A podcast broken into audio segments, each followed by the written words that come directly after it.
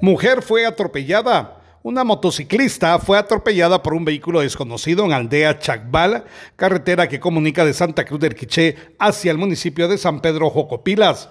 Bomberos municipales departamentales le brindaron atención prehospitalaria ya que presentaba un trauma de cráneo grado 2. Fue estabilizada y trasladada a la emergencia del hospital regional. Desde Emisoras Unidas Quiché en el 90.3 reportó Carlos Recinos, primera en noticias, primera en deportes.